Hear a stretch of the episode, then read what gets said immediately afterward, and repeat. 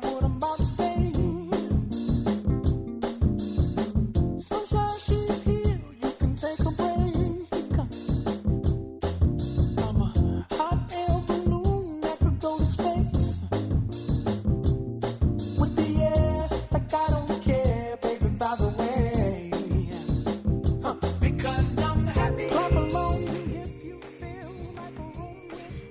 everyone, welcome to listen to FM 95.2 English Bridge, Zhejiang Normal University School Radio. This is Kathy Broadcasting. You may have noticed that I am a new guy here, and if I were lucky enough to survive, I would be appreciated to offer you a new program called Kathy's List. Well, so much for this. Let's have a look at what are we going to talk about today. Well, the word we are going to have today is midnight.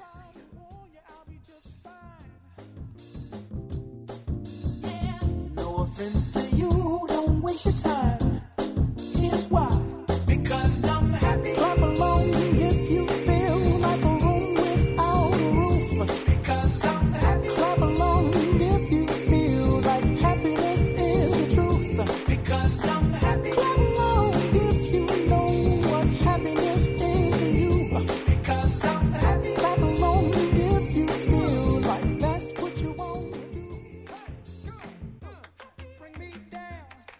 guess there are many things flashing into your mind at the time I mention the world. It may be a sky full of stars or some scary stories. Then, what about me? As far as I am concerned, midnight is not only the cold, sweet air in the rainy Paris, but also the 12 o'clock bell in the fairy tale. What's more, it could be related to the scary creature who only appear at night.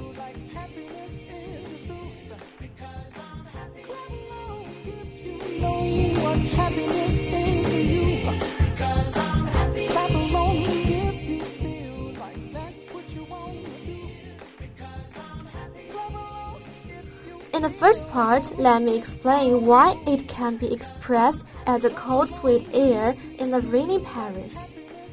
As I, as we all know, Paris is a fabulous city which is famous for its buildings, food, fashion, and its rainy days.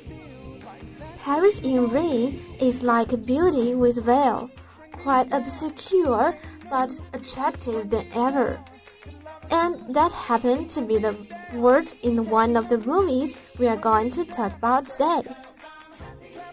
The movie's name is Midnight in Paris. It was directed by Woody Allen, a talented director who has won the Oscar Award for about five times.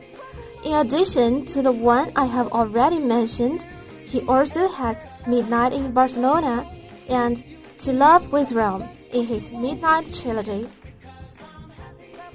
One thing you can easily discover in the movie is that people are always leading a life by heart. In Midnight in Paris, the character Gil is the kind of person who always dreaming for ideal life but has totally no idea how to make it. He hung on the street one night and was accidentally invited by a man who dressed in old-fashioned way.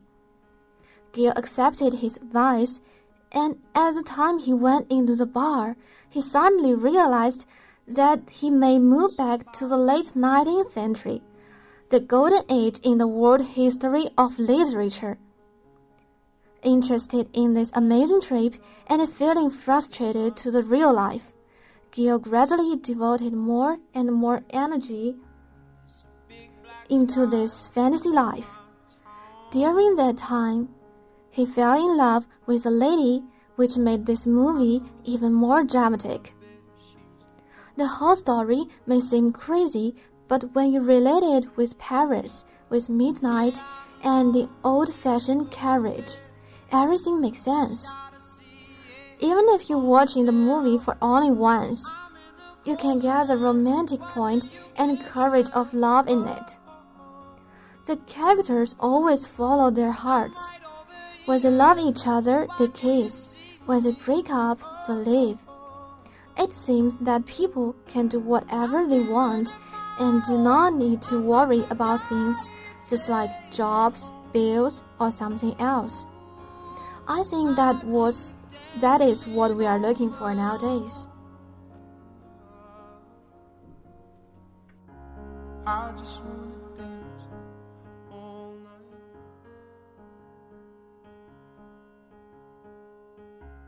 I'm all messed up, I'm so out. Love is free and love is strong. What the movie told us is that the only thing man cannot extricate on his own is love and the teeth. 在这个世界上，唯有爱情和牙齿是人们所无法自拔的。There are thousands of cities in the world, and every every second there will be two people encounter each other. One touch, one sight, or even a high girl can motivate our home. When it comes to the topic love, what would emerge in your mind? Is it a piece of sweet memory or just a small article? Love drops in everyone's life. It's like wind, which you can never see or catch, but can always feel. All of the three movies are arguing about love, and the view vary from person to person. Love is a little unsatisfied, cause life is a little, a little unsatisfied. And the true meaning of romanticism is to challenge the time continually, but being defeated eventually. Also, it is a strong will to try to escape from the untouchable charm. Just like Gil in the Midnight in Paris, who traveled to the past over and over again. He escaped from the reality cause this kind of life was dull to him. I'm trying to escape him from my present the same way you are trying to escape in yours. 影片中，Gil 曾经对 Audriana 这样说道：“我尝试去逃离我当下的生活，就如同你尝试去逃避你的现在那样。” In contrast to reality, In the romanticism world, your life may be completely changed at one second. 而与现实恰恰相反的是呢，在理想主义的世界里，仅仅是一秒钟，你的人生可能就会发生意想不到的变化。就如同那辆在转角处缓缓前行的老爷车，而车上的姑娘，你在那一秒就会爱上。Love at the first sight is not rare in Woody Allen's movies. For instance, the girl fell in love with Gil just because he bought a disc. And Cristina in Midnight in Barcelona fell in love with a painter. Instantly, she saw him at the exhibition. Art is based on life, and these characters are just like us. Each of us want, a, want to have a perfect relationship，就像 Cristina 一样，她厌烦那种平淡无味的生活，总是在寻找，总是在路上。The only thing men fail to give up is love and the taste. Someone doesn't know what he wants. Someone loses it after gaining. And someone spends plenty of time struggling between rational and passion. People are poor want to lead a rich life. People who miss a chance want to fix it. Life is imperfect, but love is always here. It is as sweet as French dessert, which is haunting taste that you can never forget. The ordinary love story is what Woody Allen's movie usually make up for. And this kind of ordinary things make it even more easier for audience to roll in the movie. In short, I strongly suggest you guys to have it a try, and I'm pretty sure you will acquire a lot in it.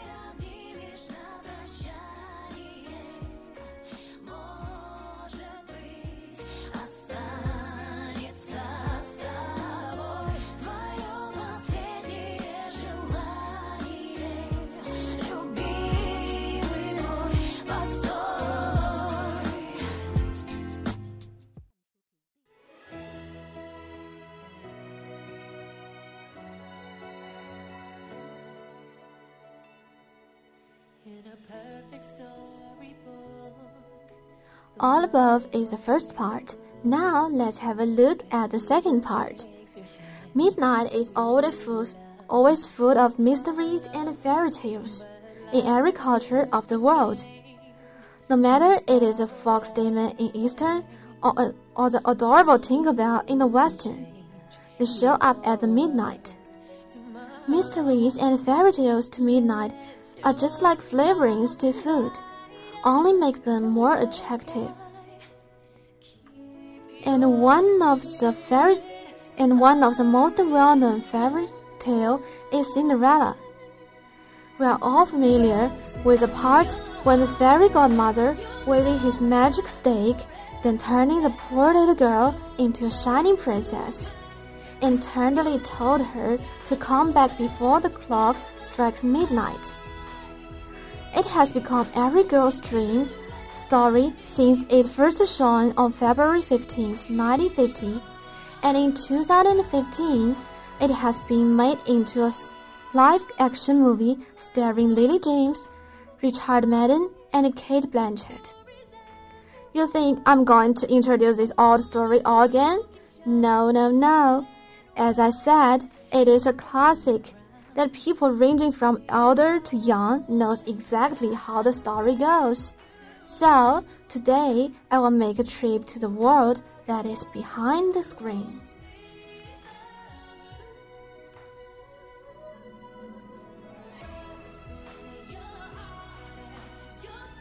For what is the most eye-catching point to you?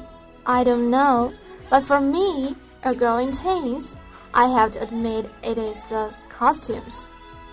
As a classic character in the history of cartoon, Cinderella is always known as a blondie lady dressed in beautiful blue gown. However, this kind of classic thing actually leave a difficult problem to the designer. Since they cannot break the limits but still have to make it special and creative. So, who's the one that solves the problem in the end? It is Sandy Powell, who has been nominated for the Oscar Award for 17 times and won the Best Costume Designer Award for three times. Do you know that she started working on the costume two years before the principal photography began? And do you know that the gown Cinderella dressed on the ball was an achievement after 500 hours work by 18 tailors? Girls always want to be a princess. Why? Cause princess can dancing on the ball, and she can be the focus of people all the time. Sandy Power agrees this point of view too. She said the gown had to look lovely when she dances and runs from the ball. 我想让它看起来就像在飘一样，就像一幅流动的水墨画一样。the dress was made with more than a dozen fine leather fabrics, and a corset and a petticoat. 而这条会飘的裙子呢，从里到外共计十二层，不仅仅有十八个裁缝耗时五百多个小时手工缝制而成，而且还用上了真丝、尼龙等多种不同面料。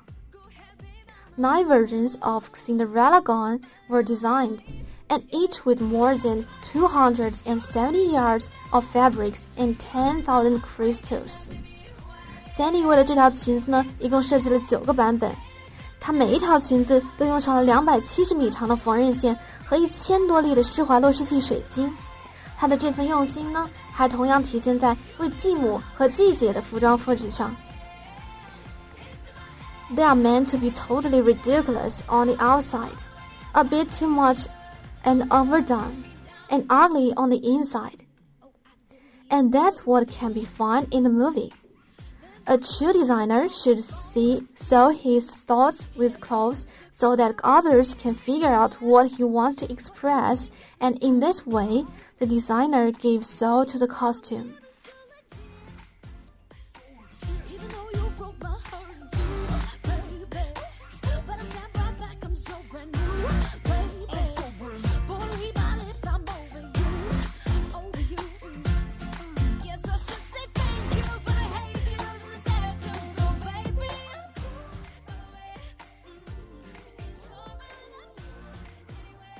Only a few kinds of creature can have a long life. That's why we think things can survive over time is very precious. For instance, the classic character Cinderella. But have you ever heard of kind of creature that is immortal? No? That's fine, let me tell you. The legendary supernatural being which is called vampire is believed to be immortal. As the story goes, vampires used to be human beings and they can transform a person into a vampire by biting them. Though they are once human, they actually feed on human blood. That's very right. The majority think that they have attractive appearance so that they can tempt people and then feed on them. 这就是美丽的陷阱啊。This kind of creature is much more stronger than human, but it also has its weakness. In ancient times, people believed they can be defeated by werewolves. Also, they are afraid of sunlight and silver sticks, which are the two things that has a possibility to kill them. 万物都是有天敌的，吸血鬼也同样有他们的天敌。the natural enemy means werewolves and hunters to them. It is said that some hunters are hybrid of vampires and human. Since that, they are much more powerful than the ordinary and can fight against vampires.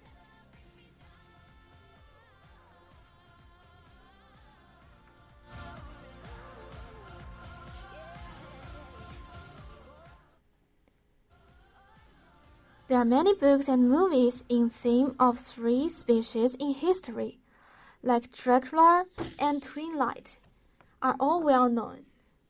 In the past time, be limited with the sign be limited with the science and medical development, people conclude this strange phenomenon into a story-like thing. For example, people in China think the blue fire they saw in the cemetery at night is a fire from the hell. But it finally turned out to be like results of a chemical reaction. It is exactly the same as vampire. There's a kind of illness called porphyria. People with this illness would be afraid of sunlight, silver, and onions, and they need blood transfusion to sustain life. Sounds familiar, huh? Vampires are just like this.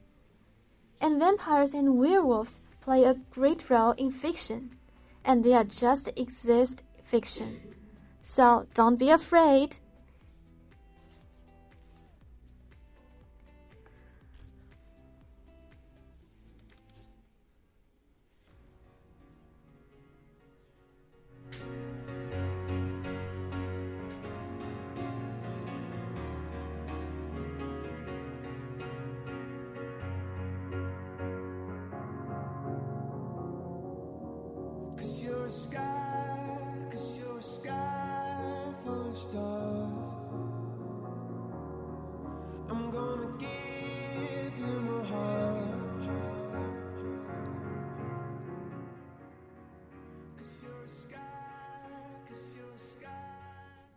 The song we are listening now is the, a, a Sky Full of Stars from Coldplay. Let's have a try first. I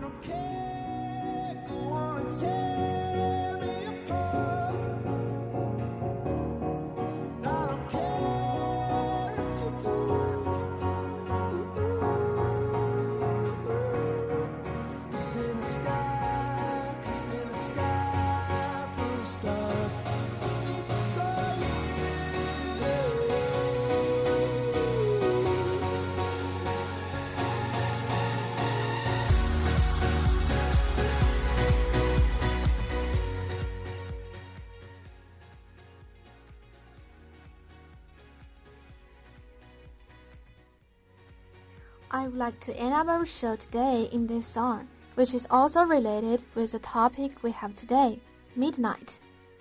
Just as the saying goes, music is a magic medicine. If you happen to be alone at night and feel a little sad or lonely, this song can do a lot of help. The moment the rhyme slide into your ears, you can have a sight of the starry sky. And soon, instead of trapping in the black moon, you are relaxed.